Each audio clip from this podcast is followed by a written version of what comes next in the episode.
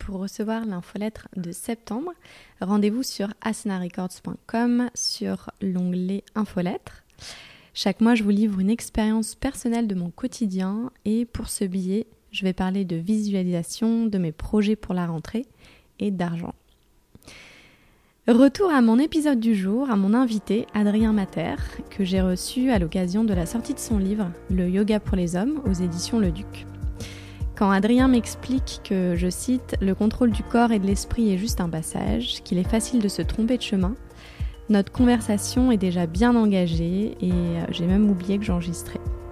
Nos langues se délient, on parle de sa passion pour les arts martiaux, du corps, de l'esprit, de cercle d'hommes et de l'importance de développer notre sensibilité, quel que soit notre genre. Bonne écoute. Bonjour Adrien. Bonjour Marie. Merci beaucoup d'avoir accepté mon invitation. Ben, merci de m'avoir invité surtout. Je suis ravi. Moi aussi, je suis ravie. Euh, Adrien, donc je, voulais vraiment qu'on puisse échanger parce que tu as sorti un, un, livre, Le yoga pour les hommes aux éditions Le Duc. Euh, donc ça, c'est une des raisons. L'autre raison, c'est aussi, comme je te le disais euh, euh, en off, c'est qu'il y a beaucoup de femmes dans l'univers du, yoga. Donc moi, ça me fait vraiment plaisir d'avoir un, autre point de vue aujourd'hui avec toi, grâce à toi. Et puis, je vais un peu attaquer dans le vif du sujet parce que j'ai soulevé une phrase dans ton livre qui m'a plu, en tout cas pour commencer notre, notre conversation tu as écrit Je suis quelqu'un qui cultive et valorise ce qui rassemble plutôt que ce qui sépare. Et je voulais mettre tout de suite ça en lien avec euh, le fait que tu aies développé ta méthode pour les hommes. Comment tu penses que tu rassembles en, te concentrant exclusivement, ou en tout cas en, voulant développer une méthode pour les hommes? Alors, euh, déjà, le, fait que j'enseigne à des groupes d'hommes, c'est qu'une partie de mon activité. Sinon, euh, j'enseigne le yoga et le pilate euh, à tout type de public, à des enfants, à des personnes âgées, à des femmes aussi, beaucoup. Euh, et donc, mon idée, c'était d'ouvrir un peu la pratique à un public qui s'y serait pas intéressé. Et les hommes, la plupart, sauf ceux qui, pratiquent déjà le yoga, se disent que c'est pas pour eux. Et donc, euh, ben, moi, je voulais créer un contexte euh, dans les cours que je proposais avant le, confinement. Euh, un contexte où il y aurait que des hommes et donc ce serait plus facile pour ceux qui connaissent pas de, venir pratiquer parce qu'ils se sentiraient plus à l'aise, parce que aussi les, la pratique est un peu adaptée. C'est une pratique qui est à la fois plus lente, peut-être un petit peu plus intense physiquement dans le travail du haut du corps, où les postures sont décomposées.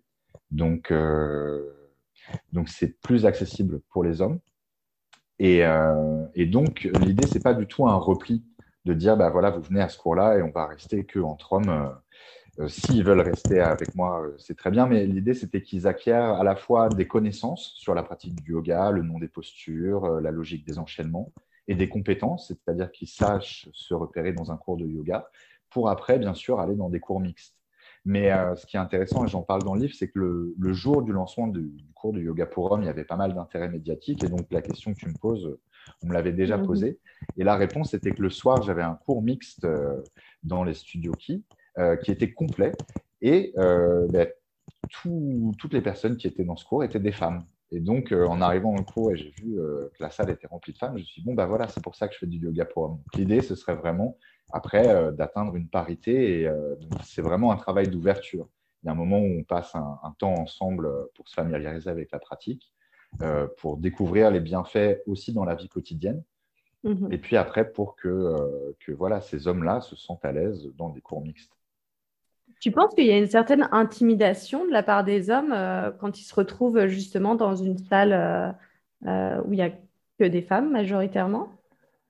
Je pense que ça peut en bloquer certains, euh, surtout que donc c'est il y a deux facteurs, il y a le fait qu'il y ait une majorité de femmes et le fait que ce soit une pratique qui soit pas euh, habituelle pour les hommes occidentaux, puisqu'il y a un travail quand même qui demande beaucoup de souplesse et de mobilité articulaire, euh, que ça c'est pas notre fort en général, et que ben, en Occident les pratiques de souplesse c'est plutôt soit associé à la danse, soit à la gym, et que traditionnellement, à la gym, il y a, beaucoup d'hommes qui pratiquent, mais c'est plutôt des, des, pratiques qui sont réservées aux femmes la danse classique, c'est quand même. Euh, enfin, le schéma, c'est un peu euh, les garçons, ils font de la boxe et puis euh, les filles, elles font, elles font de la danse. C'est très genré, en fait. C'est la société occidentale qui a voulu genrer certaines activités et donc mettre l'accent, comme tu dis, la souplesse pour les femmes et la force pour les hommes. Je, résume un petit peu, mais en tout cas, c'est Oui, oui, exactement ça. Mais il y a à l'inverse, tu vois, par exemple, il y a deux jours, je suis allé faire un cours de MMA et il y avait 38. MMA, c'est le, des, des arts martiaux. ouais. c'est ça. Euh, et il y avait euh, bah, ouais, une quarantaine d'hommes et deux femmes. Hmm. Donc, euh, donc, je pense que je crois que si les hommes savaient danser et si les femmes savaient boxer, ben le, le monde serait un peu différent. Je suis bien d'accord. D'ailleurs, tu sais, c'est marrant parce que en, en, Inde, le, le, yoga était pratiqué que par les hommes. Donc, c'est mmh. ça aussi le, le changement qui s'est opéré au fil des années et ce qu'on a voulu euh, donner comme étiquette au yoga euh, en, Occident, c'est quand même euh, aux antipodes de ce que c'était bah, d'origine. Oui, c'est un peu un effet marketing, puisqu'en fait, les, les Indiens ont amené ça en Occident, surtout en passant par la Californie. Mhm. Et enfin, c'est un résumé très, très, très bref. Hein, mais, et je pense qu'ils ont trouvé un certain écho auprès notamment euh, des stars de cinéma euh, femmes. Et donc, elles, elles ont pu populariser la pratique euh, auprès de leur cercle et donc auprès d'autres femmes. Et ça s'est beaucoup développé comme ça. Et ensuite, bah, comme ça a pris une ampleur de plus en plus importante et que les Américains sont forts en marketing, bah, je pense qu'ils ont ciblé plus les femmes et que justement, ils ont mis beaucoup l'accent sur sur ces postures de souplesse, euh, où ça devient presque de la contorsion parfois. Et donc forcément, les femmes se sont peut-être plus reconnues là-dedans que les hommes. Il y avait aussi une dimension d'écoute intérieure et de calme et de relaxation euh, qui, encore une fois, sociologiquement, ben, attire plus les femmes en Occident que les hommes. Euh, en tout cas, à l'époque. Peut-être que maintenant, ça change, notamment justement mm-hmm. grâce à l'arrivée du yoga et de la méditation. Mais que, que, voilà, l'écoute de soi, c'était pas un argument euh, très vendeur, disons, pour les hommes euh, il y a quelques années en tout cas. Euh, donc, du coup, il y a une sorte de, il y a eu un retournement où c'était pratiqué quasiment que par les hommes et ensuite quasiment que par les femmes. Et maintenant, c'est en train de changer, de s'équilibrer. Et, et, je suis content de voir que dans mes cours mixtes, euh, et ben maintenant, ben, c'est surtout en ligne maintenant avec tous les changements qu'il y a eu, mais moi, ça me, je suis assez content de voir que maintenant, il y a quasiment autant d'hommes que de femmes et je suis assez content de ça. Quoi. Ça bouge. Mm. Ça bouge, C'est génial et en partie grâce à, ton travail. Euh, pour revenir à ton, à ton parcours, toi, tu es un passionné d'arts martiaux, Adrien. Euh, ce que j'ai, je fais tout de suite euh, aussi référence à ton livre parce que dans ton livre, moi, ce que j'ai vraiment beaucoup apprécié, c'est tout ce que tu racontes sur ta vie personnelle, comment ça t'a amené au yoga depuis ton enfance jusqu'à euh, justement ta passion pour les arts martiaux, etc. Et euh, voilà, c'est pas juste un livre de posture pour hommes. Il y a vraiment ton parcours. Et moi qui suis très friande d'histoire, autant pour les lire que pour les écrire, forcément, ça m'a, ça m'a beaucoup euh, touchée. Euh, est-ce que tu peux me dire comment tu es venu aux arts martiaux? En fait, quand j'étais petit, je n'étais pas du tout sportif. Moi, j'ai grandi dans une famille où, c'était plutôt des intellos, où justement la connaissance intellectuelle, c'était important parce que, par exemple, ma mère, euh, c'était la première de sa famille à aller à l'université.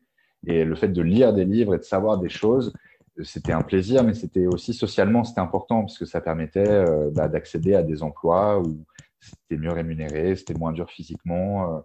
donc, il y avait vraiment une importance de la connaissance et de la culture. Et ben, je suis content parce que moi, j'ai eu vraiment cette chance-là. Euh, mais donc, le sport, c'était mes parents, ils ne faisaient pas vraiment de sport. Et puis, euh, je me rappelle que euh, quand on entendait des sportifs parler à la télé, ma mère, souvent, elle se moquait d'eux parce que bah, ne disaient pas forcément des choses très intelligentes ou ils les disaient pas forcément très bien. Et donc, moi, j'avais grandi un peu avec l'impression que ceux qui travaillaient avec leur corps ou avec leurs mains, c'était parce qu'ils ne pouvaient pas le faire avec leur tête. Quoi.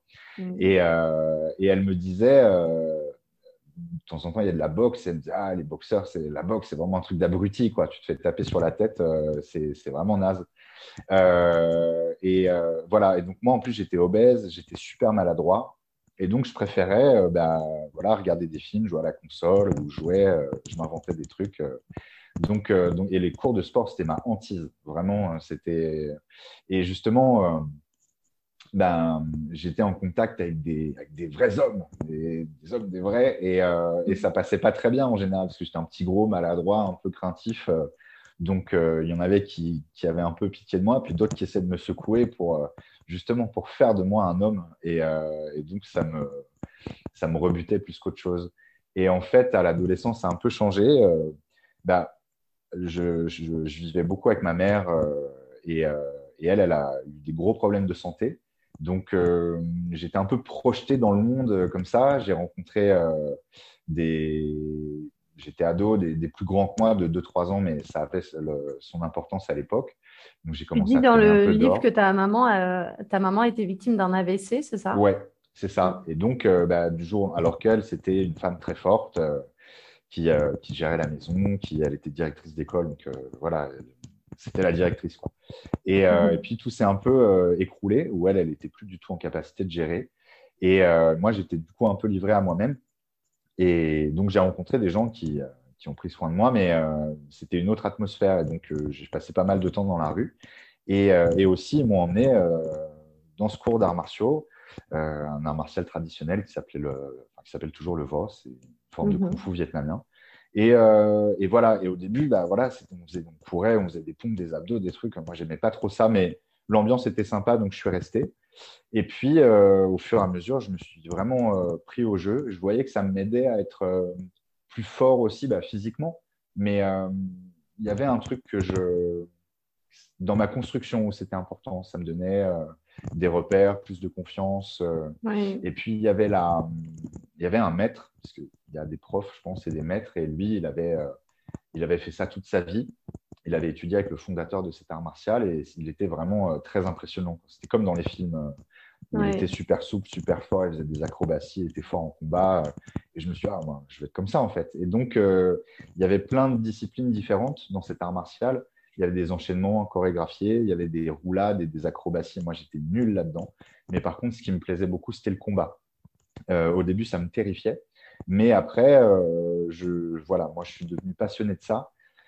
Parce que je ne sais pas si je l'aurais verbalisé comme ça à l'époque, mais euh, quand on combat, ben c'est là où on voit si ça marche. On peut s'entraîner, faire des techniques, des mhm. trucs, des machins, mais au moment où on est confronté à quelqu'un, ben on voit bien quoi, si, euh, si on arrive à, à incarner quelque chose, à incarner sa technique et à réussir en étant ben, soit plus rapide, soit plus astucieux il y avait une forme aussi d'intelligence qui n'était pas euh, justement cette intelligence intellectuelle dans laquelle j'avais grandi, mais un truc beaucoup plus intuitif, euh, presque animal, pas du tout au, sens péjoratif du terme.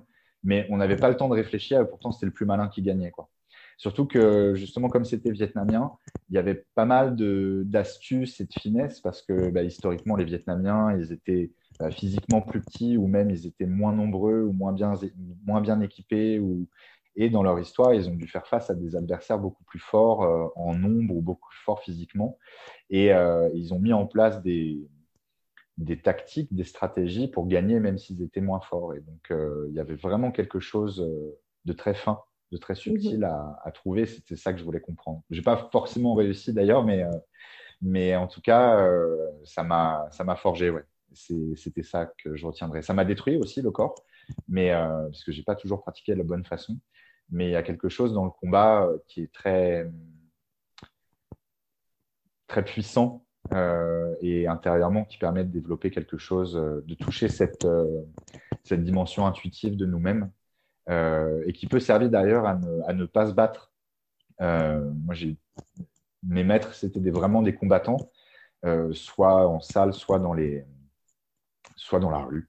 Euh, et pourtant, euh, ils, étaient devenus tellement forts qu'ils arrivaient, à ne plus se battre. Euh, j'ai plusieurs histoires comme ça où un jour il y avait une démonstration. Donc, mon groupe préparait une démonstration dans un forum des associations.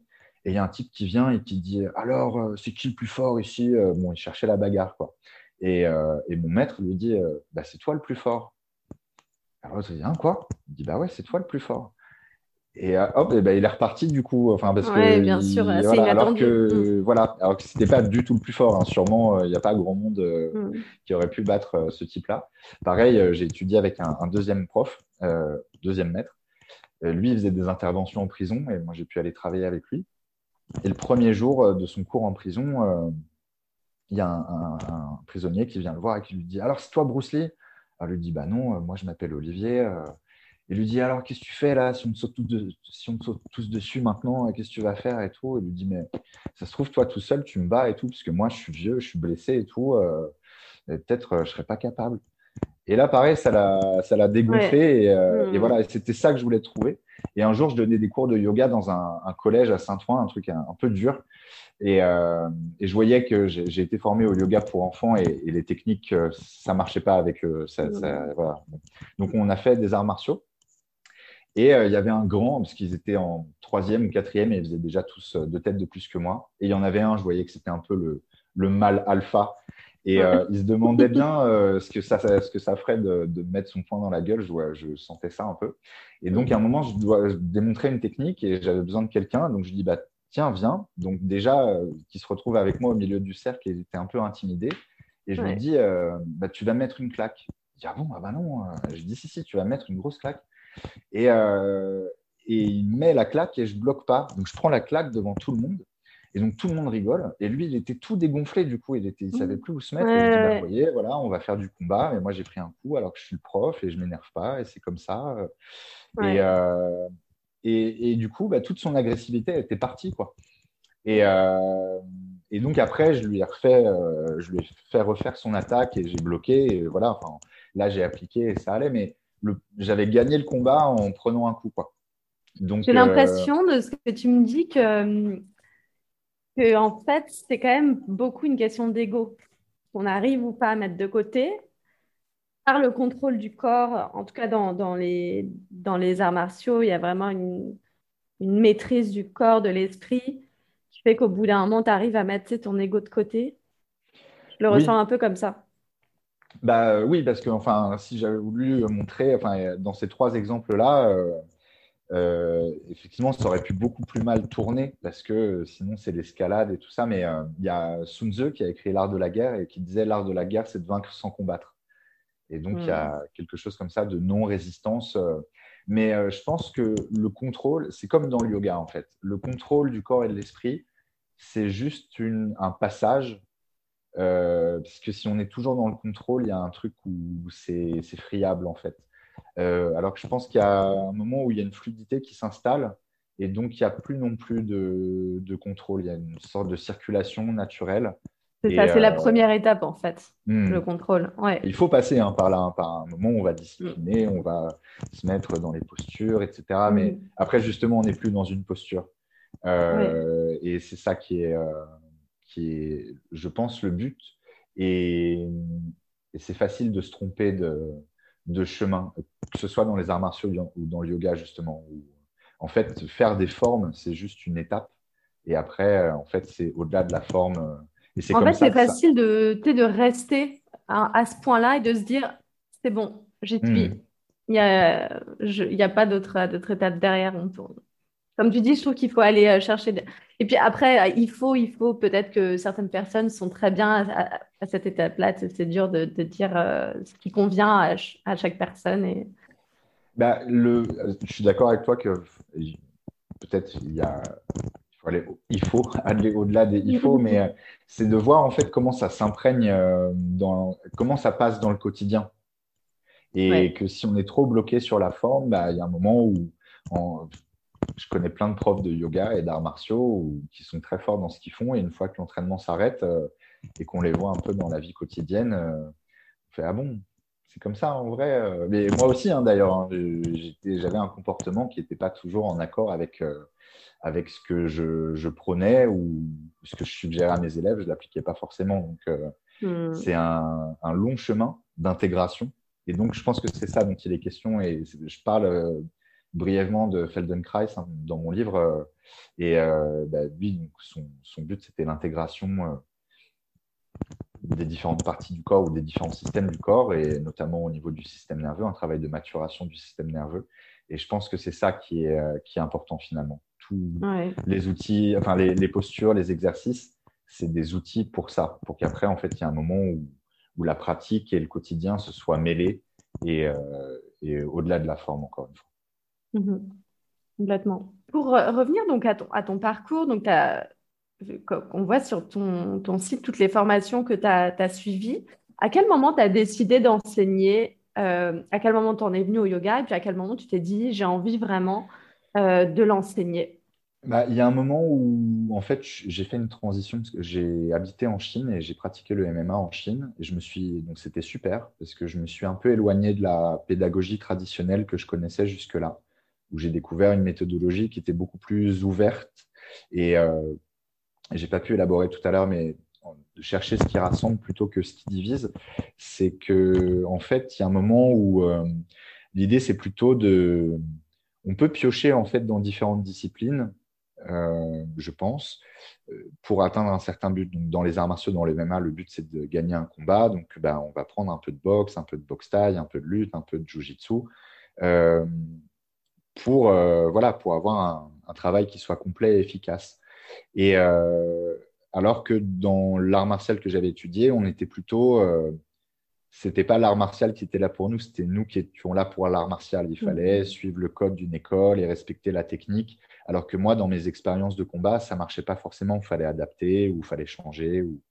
Voilà. Donc, euh, donc ça m'a ouvert l'esprit de passer cette année en Chine, mais ça m'a aussi beaucoup abîmé le corps. Donc, quand je suis rentré, j'avais du mal à, j'avais du mal à marcher. J'avais 25 ans et j'avais mal au cou, mal au, mal au dos, mal au truc. Donc, j'ai commencé à faire euh, du tai chi et du yoga avec euh, ce deuxième maître euh, qui bossait en prison. Mhm. Du tai chi et du qigong, pardon, excusez-moi. Et donc, après, j'ai fait une formation d'éducateur sportif dans les métiers de la forme. Donc, euh, fitness et muscu, c'était pas ce que je préférais, mais par contre, j'ai découvert l'anatomie et ça, c'était vraiment très important dans mon parcours. Et ensuite, j'ai découvert le pilate et le yoga. Euh, le yoga, ça m'a beaucoup plu parce que avec très peu de matériel, c'était un travail très complet comparé au Pilates où c'est super comme méthode, mais par exemple le travail sur machine, euh, sur le réformeur ou le Cadillac, je ne sais pas si tu connais, mais bah, c'est très bien, ça m'a fait beaucoup de bien, mais il faut avoir un réformeur ou un Cadillac. Donc je trouve que c'est moins accessible. Voilà, mais c'est encore une fois euh, merveilleux, hein, comme euh, moi, j'en serais pas là si j'avais pas fait ça. Mais voilà, alors que le yoga, si c'est bien compris, avec un tapis et une brique et une sangle, donc, pour un investissement de, je sais pas, 50 euros max, euh, on peut pratiquer toute sa vie, avoir une pratique euh, d'une richesse euh, incomparable. Donc, donc ça m'avait beaucoup plu. Par contre, et toi, quand on petite parenthèse, tu arrives à ce cours de yoga. J'ai lu dans ton livre que c'était un cours de vinyasa que tu suivais. Ouais. Vraiment, est-ce que tu te souviens de la sensation que tu as eue? Parce que je trouve qu'on l'oublie vite, tu sais, cette première fois, comment on l'a vécu, etc. moi, si je demande à des amis, et je pense à des amis hommes masculins qui ont, qui ont eu leur première fois de yoga, et ça n'a pas eu le déclic tout de suite. Est-ce que toi, tout de suite, tu t'es dit, j'adore cette pratique? Ah ouais, ah oui, oui. Enfin, j'ai trouvé ça super dur. Mhm. Euh, puisque j'ai travaillé avec Kamel Boukier, euh, que je connaissais en fait, parce qu'on avait fait des arts martiaux ensemble. Et euh, mhm. bah, depuis, on s'est beaucoup recroisés. C'est vraiment un des meilleurs profs en France, je trouve, à l'heure actuelle, tant physiquement que intellectuellement. Et, et donc, moi, je ne savais pas trop à quoi m'attendre. Mais et d'ailleurs, c'était dans une salle d'arts martiaux, ce cours. Donc, euh, c'était déjà un peu lié. Mhm. Euh, mais comme j'ai vu que c'était lui, je me suis dit, tiens, bah, autant aller voir. Euh. et au bout d'un quart d'heure, j'étais en nage. Enfin, c'était la mort, quoi. C'était trop dur, le mhm. truc. Quoi. Mais c'était super. Je me suis dit, mais c'est exactement ça qu'il me faut. Et à la fin du cours, justement, c'était là que je voulais en venir. Je dis, mais comment on apprend ça? Et il dit, ah, bah, il y a des formations toute l'année. Et moi, j'étais dans un modèle traditionnel où, pour devenir prof, fallait pas 200 heures, fallait 200 mois, quoi. Fallait que le, prof, ok, il te regarde pendant un an, deux ans, il dit bah d'accord, tu vas pouvoir venir dans le cours avancé, puis après on verra, puis dès que tu es pressé, dès que tu veux, il dit oulala, on verra plus tard. Faut, voilà, faut au moins 10 ans pour devenir prof, quoi. Alors que là, bah, euh, personne m'a rien demandé. En fait, bah, si je pouvais payer mon inscription comptant, eh ben, je pouvais devenir prof. Et j'ai fait Ah bon, euh, d'accord. Donc c'était bien parce que j'avais déjà quand même un passif euh, à la fois dans la pratique et dans l'enseignement, mais j'étais aussi très surpris de, de voir que cette dimension financière, elle jouait beaucoup. Alors c'est bien parce que c'est devenu mon métier après, ça m'a permis de gagner ma vie. Alors que dans l'art martial que je pratiquais, l'argent c'était toujours un problème si on voulait devenir pro. donc c'est bien, ça permet de vivre. Mais il y avait cette dimension marchande qui me dérangeait un peu. Et contrairement au pilates, au début, dans le yoga, je voyais qu'il y avait peu de connaissances en anatomie, que les gens ils, voilà, ils reproduisaient les postures qu'ils avaient apprises sans forcément bien les comprendre. Donc mhm. au début, j'ai eu mon diplôme de yoga et de pilates quasiment en même temps et je faisais surtout du pilates. Euh, je pratiquais du yoga pour moi. Euh, et en fait, ce qui m'a donné le déclic, c'est que je suis allé faire une retraite avec Simon Park en Savoie. Ça, c'était un de mes meilleurs souvenirs de yoga euh, où on était 30 quasiment tous des profs dans un, petit chalet en montagne avec lui. Mm. C'était très familial. Et lui, Simon Park, c'est un élève de Chivaré. Euh, maintenant, il, a son truc à lui, mais c'est du yoga euh, traditionnel, vinyasa, euh, un peu ashtanga mais euh, il mélange avec des trucs de tai chi. Euh, et parfois, il y a de la danse. On faisait des ateliers d'impro euh, où on partait en freestyle complet. mais lui, il parlait beaucoup d'anatomie. Enfin, c'est comme si c'était une synthèse de tout ce que j'avais fait jusqu'à jusque-là. Où il y avait du yoga, un peu des arts martiaux, de l'anatomie, de la musique cool, euh, des trucs. je me suis dit, ah, ça c'est trop bien, moi je veux faire ça. Mmh. Donc c'est venu tard en fait. J'avais déjà deux diplômes de prof de yoga parce que j'étais allé faire une autre formation en Afrique du Sud avec une prof que j'avais rencontrée euh, en Thaïlande. Euh, et voilà, et donc j'avais deux formations de yoga, plus du pilate, plus éducateur sportif. et donc c'est venu assez tard. Et, et donc il y a un moment où je donnais que des cours individuels de pilate et quelques années plus tard, je donnais quasiment que des cours collectifs de yoga. Ça s'est inversé. Euh. Euh, et, voilà. Et donc, dans la façon dont j'enseigne le yoga, ben ouais, il y a des, il y a des principes de pilates, euh, des mouvements presque d'arts martiaux, un peu un travail de danse, parce que dans le pilate, ça m'a permis de connaître un peu le monde de la danse et certaines pratiques. Donc, euh, donc, je me suis dit que j'allais enseigner le yoga, mais à ma façon. C'est devenu une, sorte de synthèse personnelle. Tu t'es inspiré de, toutes les techniques euh, apprises. Bah, voilà, comme ce que j'avais vu dans le MMA, en fait, où finalement, le but, c'était pas forcément de reproduire telle et telle forme ou de suivre le style d'un maître ou d'un autre. C'était de chercher des effets. Donc, de quoi les gens avaient besoin? Bah, Ils avaient besoin de mobilité, ils avaient besoin de, de, connecter les différentes parties de leur corps, de développer une force globale, euh, de, voilà, de protéger euh, euh, leurs articulations, des choses comme ça. Donc, je suis allé piocher un peu dans tout ce que je connaissais pour, pour mettre ça en place. Il y a quelque chose que tu, que tu évoques aussi dans le livre et, je trouve que c'est c'est très juste. Et tu parles de sensibilité et est-ce que selon toi, c'est ce qui c'est ce qui nous manque quand on arrive justement dans le dans l'univers du yoga ou peut-être que dans tes groupes euh, masculins. Euh, comment tu arrives à leur, à leur parler de sensibilité sans que sans qu'ils se disent oulala, là là, dans quoi je suis tombée euh? Mais alors, je suis très content parce que c'était c'est surtout ça en fait que je voudrais transmettre au travers de de mon travail. Moi, en fait, je me suis rendu compte que quand je me suis blessé en Chine et que j'ai fait du tai chi juste après, c'est le tai chi qui m'a aidé à sentir. Je me suis rendu compte que, OK, je pouvais bouger avec ma respiration. Et, mais qu'avant ça, bah, je sentais pas mon corps. Et pourtant, je m'étais entraîné pendant dix ans, presque tous les jours. Euh, mm-hmm. J'ai pas un haut niveau euh, de, de compétences, disons, ou de performance, mais j'ai eu un haut niveau de pratique. J'ai beaucoup pratiqué. Et en fait, que je sentais pas, après, quand je faisais des cours de pilates et qu'ils me disaient, bah, vas-y, bascule ton bassin un peu comme ça, un peu comme ça, au début, j'étais incapable. Et donc, euh, si je m'étais blessé, c'est aussi parce qu'il y avait un déficit de sensation. Et si j'ai pu guérir, parce que donc du coup, j'ai quand même euh, une discopathie, de l'arthrose de hanche, euh, des trucs à tous les étages du corps, quoi. Je me suis bousillé. Et si j'ai pu guérir, c'est parce que j'ai appris à sentir. Et le yin yoga aussi, ça m'a beaucoup aidé mmh à faire ça. Et donc, donc, je me suis rendu compte que, que si je me blessais, bah, c'était à cause de ça. Donc, en fait, euh, dans mes consignes et dans la façon dont j'organise la pratique, déjà c'est une pratique assez lente quand même, et, euh, j'insiste beaucoup sur comment sentir, comment connecter les appuis, le souffle et l'engagement des muscles profonds, euh, comment placer sa colonne, et, et ça j'arrive à le transmettre, ouais, avec une méthodologie adaptée et des consignes. J'individualise beaucoup donc j'ai des petits groupes et même sur Zoom ça marche en fait, même en ligne. alors que j'étais pas du tout fan de ce, genre de pratique avant le confinement, mais j'étais très surpris de la, des résultats que j'ai eus et donc que j'arrive à, à, transmettre ça et que encore une fois, comme je le disais tout à l'heure, ils arrivent à transmettre, à transférer ça dans leur quotidien.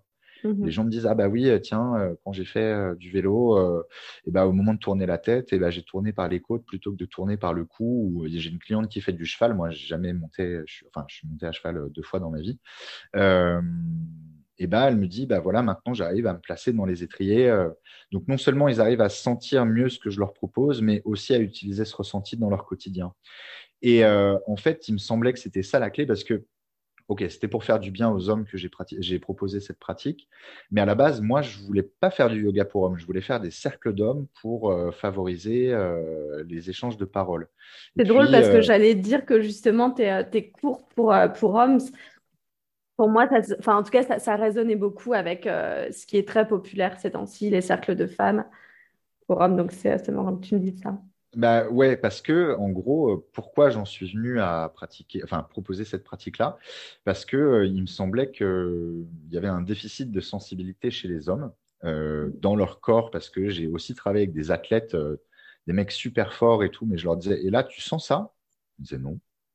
Tu sens ça? Non. et du coup, il y a des moments où ce que je proposais, ils trouvaient ça facile. Ils voyaient pas la par exemple les exercices de pilates, où il faut euh, certaine, une certaine concentration pour, euh, pour bien se placer et donc de trouver la difficulté dans des, choses faciles, bah, eux, ils, faisaient tout seuls, c'était super facile pour eux parce qu'ils n'allaient pas en profondeur et donc, du coup, il n'y avait mhm. pas cette sensibilité. Bref, donc au niveau physique, il y avait clairement un gros déficit, mais aussi euh, parce que dans mon parcours personnel, en fait, j'ai rencontré beaucoup de femmes qui ont été victimes de violences de la part des hommes, des hommes aussi qui avaient été victimes de violences. Euh, et, j'ai essayé de comprendre pourquoi. Pourquoi c'était comme ça euh, et qu'est-ce qui faisait que les hommes euh, pouvaient envahir l'espace de l'autre comme ça facilement. Et parfois sans en avoir conscience. Parfois ils en étaient très conscients et parfois ils ne se rendaient pas compte de ce qu'ils faisaient. Et, et, du coup, qu'il y avait, ouais, en fait, que eux-mêmes ne sentant pas leur espace personnel, ben, c'était plus facile d'envahir celui de l'autre ou que en allant chercher chez l'autre ce qui manquait chez soi. Euh, mais ça venait d'un vide intérieur, de, ouais, vraiment d'une absence de, de, sensibilité. Et que, bah, à force que, ben, voilà, enfin, moi, j'ai plusieurs amoureuses qui m'ont raconté leur viol, quoi. Donc, ça, c'était quand même, c'est des trucs assez durs.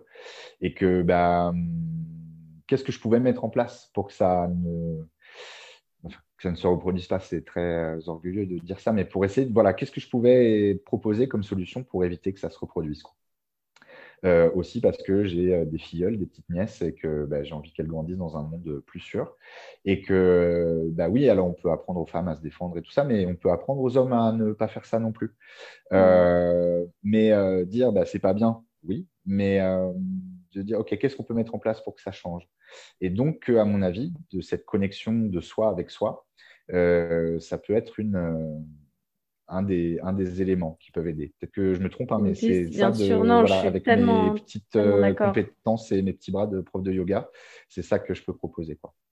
je suis tellement d'accord et c'est ça, ça, fait tellement de sens en fait tout ce que tout ce que tu dis. J'allais même pousser à jusqu'à la question de l'éducation. Est-ce que toi, c'est des parce que tu disais que tu donnais des cours à des enfants. Euh, est-ce que c'est, tu vois, ce, euh, l'enseignement de la sensibilité, etc., c'est quelque chose que tu essaies de transmettre aussi aux plus jeunes générations?